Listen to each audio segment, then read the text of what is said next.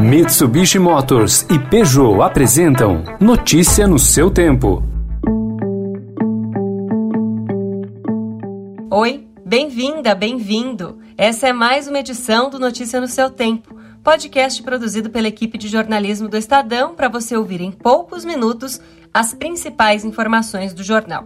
Entre os destaques de hoje, programa de redução salarial deve ficar 4 bilhões de reais mais caro presidenciáveis tentam pacto de não agressão e deputado que assediou colega é suspenso em São Paulo.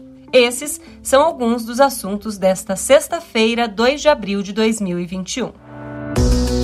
Estadão apresenta Notícia no seu tempo.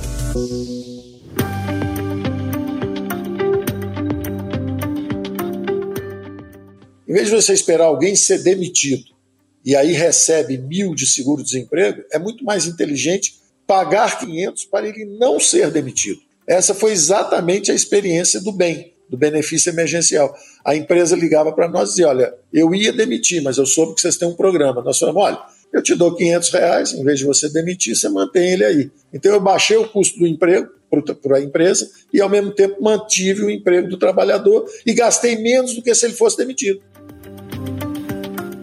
A fala do ministro da Economia Paulo Guedes é sobre o bem, implantado no ano passado. O novo programa de redução de jornada e salário ou suspensão de contrato deve alcançar entre 3,8 milhões e 4 milhões de trabalhadores, segundo apurou o Estadão Broadcast. Esse é o número máximo de acordos entre empresas e empregados que podem ser abarcados pelo valor estipulado para bancar a medida, que deve ficar em 9,8 bilhões de reais o governo previa inicialmente destinar entre 5,8 bilhões e 6 bilhões e meio de reais ao bem. Os recursos pagarão o benefício emergencial, que compensa parte da perda salarial e os custos operacionais do programa.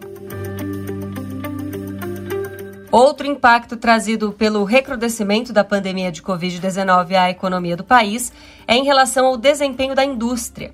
Em fevereiro, a produção recuou 0,7% na comparação com janeiro, interrompendo uma sequência de nove meses de recuperação, segundo pesquisa divulgada ontem pelo IBGE.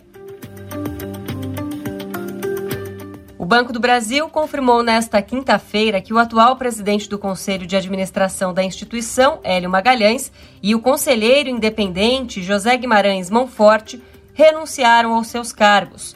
A movimentação começou após a renúncia de André Brandão da presidência da instituição no mês passado, atribuída ao aumento da interferência do governo Bolsonaro nas estatais e, em especial, no Banco do Brasil. O manifesto divulgado por um grupo de seis possíveis candidatos à presidência da República em defesa da democracia, da Constituição de 88 e contra o autoritarismo marca um pacto de não agressão entre os signatários e já é tratado como o embrião de uma aliança ampla de centro, embora o caminho até sua confirmação seja longo e repleto de obstáculos. Com exceção de Ciro Gomes, os demais signatários, que são Eduardo Leite, João Dória, Luciano Huck, João Almoedo e Luiz Henrique Mandetta, já mantinham conversas reservadas bilaterais sobre a necessidade de se criar uma terceira via para quebrar a polarização entre o presidente Jair Bolsonaro e o ex-presidente Luiz Inácio Lula da Silva na disputa pelo Palácio do Planalto em 2022. Aliás, Lula comentou ontem a carta em entrevista ao jornalista Reinaldo Azevedo na Rádio Band News FM. Agora, essa gente, todos eles tiveram a chance em 2018 de deixar a garantia, a democracia garantida, votando no Haddad. Preferiu votar no Bolsonaro. Veja, um país desse tamanho, com essa cultura, você não inventa candidato. Se você inventar, o resultado é nefasto. E o PT trabalha com aliança. Eu tenho certeza que a gente vai construir aliança com o setor de esquerda. E tenho certeza que, se for preciso chegar no centro para a gente ganhar as eleições, a gente vai procurar. Notícia no seu tempo. As principais notícias do dia no jornal O Estado de São Paulo.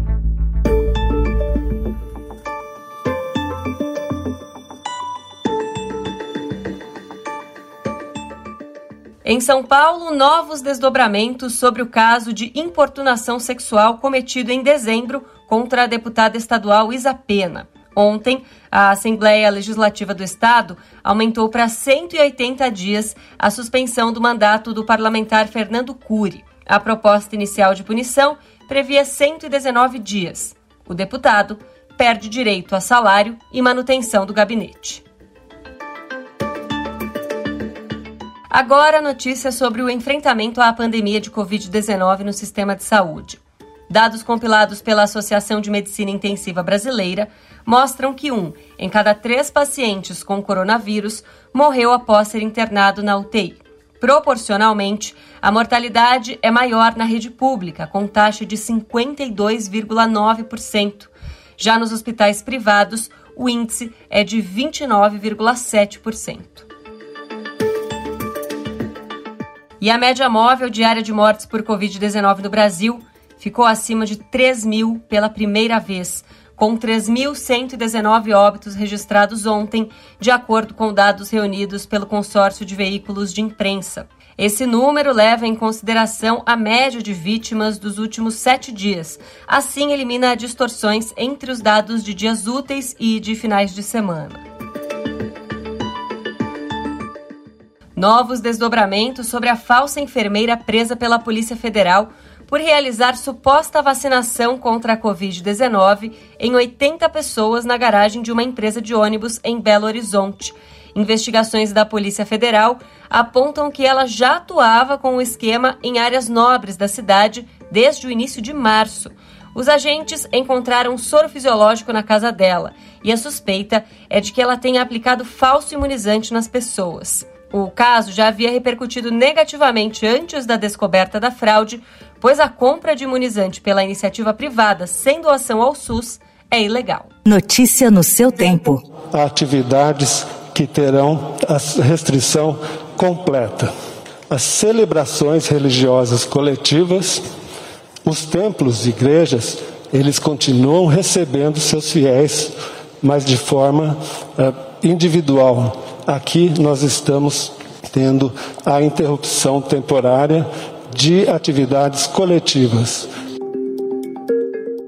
A medida descrita pelo coordenador do Centro de Contingência da Covid-19 de São Paulo, Paulo Menezes, implantada por um decreto do governador João Dória, foi questionada pela Procuradoria-Geral da República e pela Advocacia Geral da União. Os órgãos defendem, em manifestação ao Supremo Tribunal Federal, a suspensão dos decretos municipais e estaduais que restringam as celebrações da Páscoa. A justificativa é que a proibição de cultos coletivos viola o direito de crença e a liberdade religiosa. As restrições fazem parte do pacote de medidas para frear a transmissão do novo coronavírus pelo país, que vive o pior momento da crise sanitária e tem visto o colapso do sistema de saúde.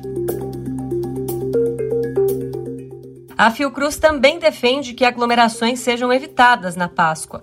A Fundação divulgou recomendação para que as pessoas fiquem em casa no feriado e diz que qualquer um que receba convidados estará exposto a diferentes níveis de contágio.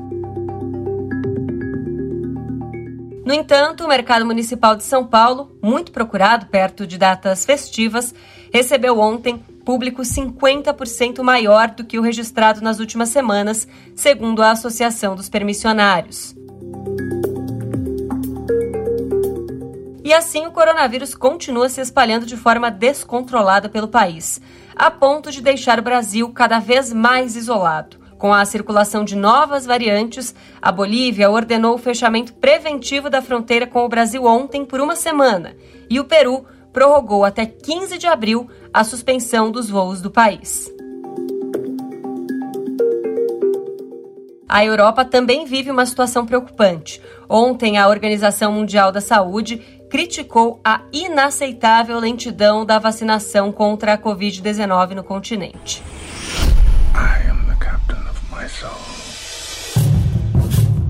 Today, President Mandela takes office in Pretoria, balancing black aspirations with white fears.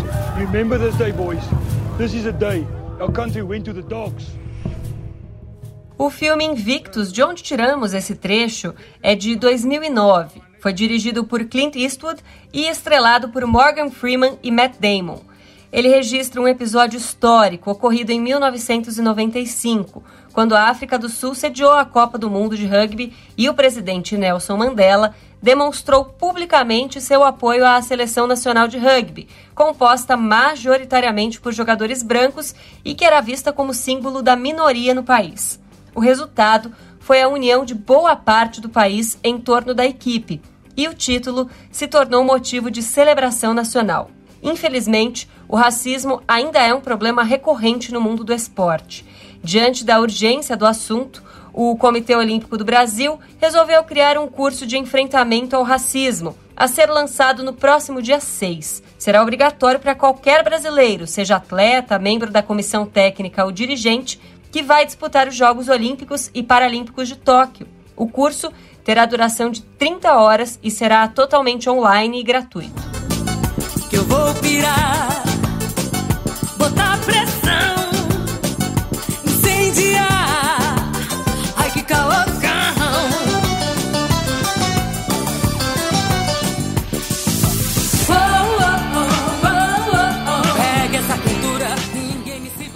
Mais um filme, mas agora bem brasileiro, com a versão em forró do clássico The Heart Zone, trilha do longa Um Tira da Pesada, cantada por Gabi Amarantos. E ela que dá o tom de uma frenética perseguição policial a pé na pacata e fictícia cidade de Guaramobim, no interior do Ceará.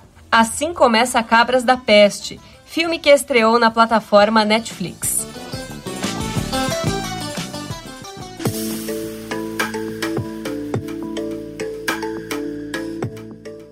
Ponto final na edição de hoje do Notícia no seu Tempo, com apresentação e roteiro meus, Adriana Simino, produção e finalização de Felipe Kozlovski. O editor de núcleo de áudio é Emanuel Bonfim. Segunda-feira, a partir das 5 da manhã, mais um resumo das notícias do Estadão para você começar o dia bem informado. Muito obrigada pela escuta. Você ouviu Notícia no seu tempo. Notícia no seu tempo. Oferecimento: Mitsubishi Motors e Peugeot.